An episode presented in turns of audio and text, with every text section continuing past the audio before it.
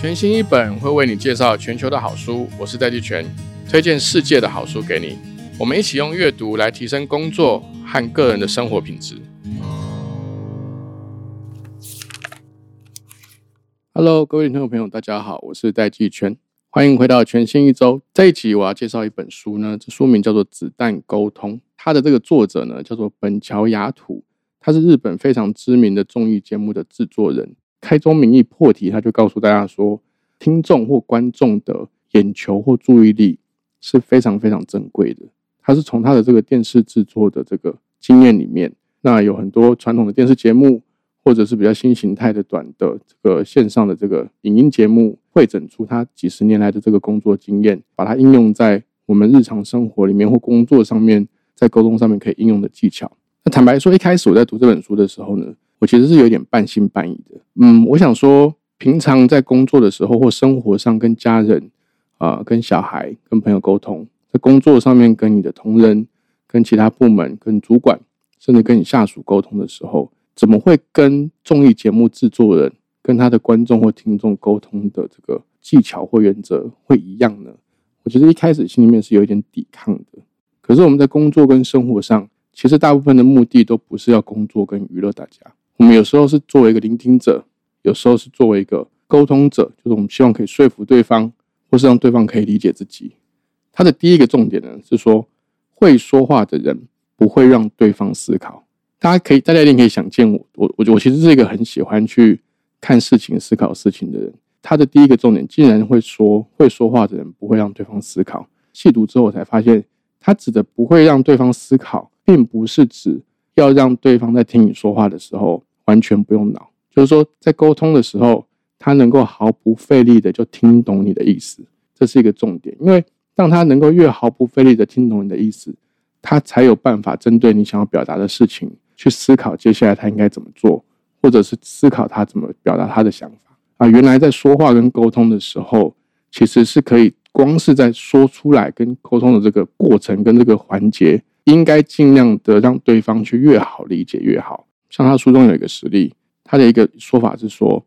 ，knowledge 共享才能产生 best practice，但是他给的建议是说，你应该直接说，知识共享才是最有效率的做法。这个当然是一个很简单的例子，但是其实我在反复阅读书中举的例子的时候，虽然有时候我们平常会不自觉的用了很多英文的单词在我们的沟通里面，可是其实当我很静下心来去仔细去比较。当我听到对方用同样的意思，但是全部都用中文，很清楚的，呃，没有赘词的，没有去拐弯抹角的来跟我表达，知识共享才是最有效率的做法。那这个就是作者开宗明义讲的第一个重点，就是我们在沟通的时候呢，要尽量让对方能够处于一种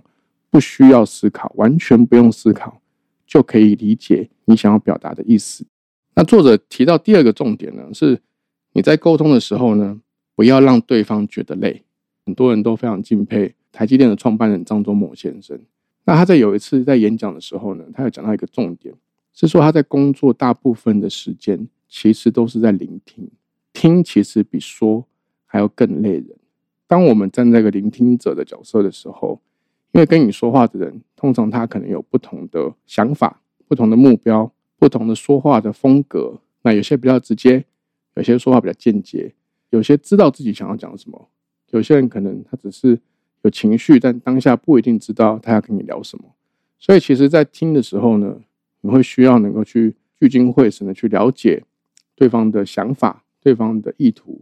对方沟通的目的，甚至对方沟通上面是不是有时候用词不精准，来厘清对方想要表达的事情，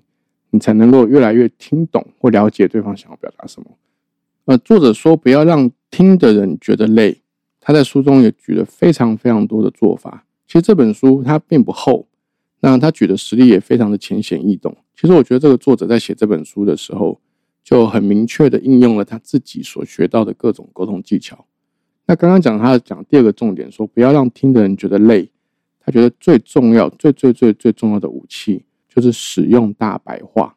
像书中他举了一个例子，就是最初的一分钟。就已经决胜负了。就是你的每一次沟通，其实最重要的就是第一个第一分钟。你要让对方尽可能的在这六十秒里面就已经了解了你大部分，包含你沟通的目的，还有你沟通的内容是什么。我觉得这个跟我们一般的经验是非常非常符合的。有时候对方或自己为了想要把事情讲清楚，前面会铺陈的非常久。他可能讲一件事情，他会把前因后果都解释了一番，然后最后才来跟你讲他真正要做的事情。他可能一开始跟你说：“啊，我今天上班真累，然后回家又要顾小孩。”可是，也许，也许他想要跟你讲的说，哎，我们今天是不是可以叫外卖？我们就不要在外面煮了。在他的这个书里面，他又给了很多很多的这个重点，啊，要使用大白话，就是也符合他刚刚讲的这前面两个原则。第一个就是不要让听众去思考，不要让对方去思考。第二个是你的所有沟通的方法跟沟通的技巧都要符合，不要让对方觉得累。譬如说，你要站在听者的立场，让你破题就吸睛。你千万不要觉得说这个事情，呃，在沟通这件事情要好久成瓮底，就最后再讲。没有，你一定要把握最初的一分钟，就把你想要沟通的重点先讲出来。即便只是小到说，哎，今天是不是可以叫外卖？它里面也有提了很多不同的沟通的方式。它里面有提到说要诉求对方的利益点。也许我这句话再重说一次的话，我我可能就是回家之后我说，哎，我们今天是不是可以叫外卖？这样我们就可以不用去。洗菜跟洗盘子，那我们是不是吃起来吃饭的时候都可以比较专心的来聊天跟说话？我这边再举一个书里面提的小例子：如果我们有时候常常会碰到优秀或爱操心的主管啊，巨星迷的主管，他们会传赖关心明天要交的资料，所以他们常常就会丢讯息来问我说：“哎，那个资料弄得怎么样啊？”大部分工作者可能都会回答说：“哎，我正在处理中，请放心。”或者是说：“哦，安排时间在处理了，请放心。”这种沟通都只要加上两个字，就会让对方觉得很安心。就是你把所有的句子都加上现在。所以当你的主管问你说：“哎，你的资料或明天的简报准备的怎么样啊？”不要只回答“处理中，请放心”。你可以回答“现在正在处理中，我现在正在工作中，请放心”。像它里面提出的这种实用性的小例子啊，非常非常多。那我也想要在最后的这个结尾呢，来告诉各位听众朋友。现在就去买《子弹沟通》这本书，可以让你在日常生活的每一天、每一次碰到需要沟通的状况，不管是你今天是要跟店家沟通、跟同事沟通，还是跟亲朋好友沟通，现在就可以马上改变你的沟通方式，改善我们的生活跟工作。谢谢大家。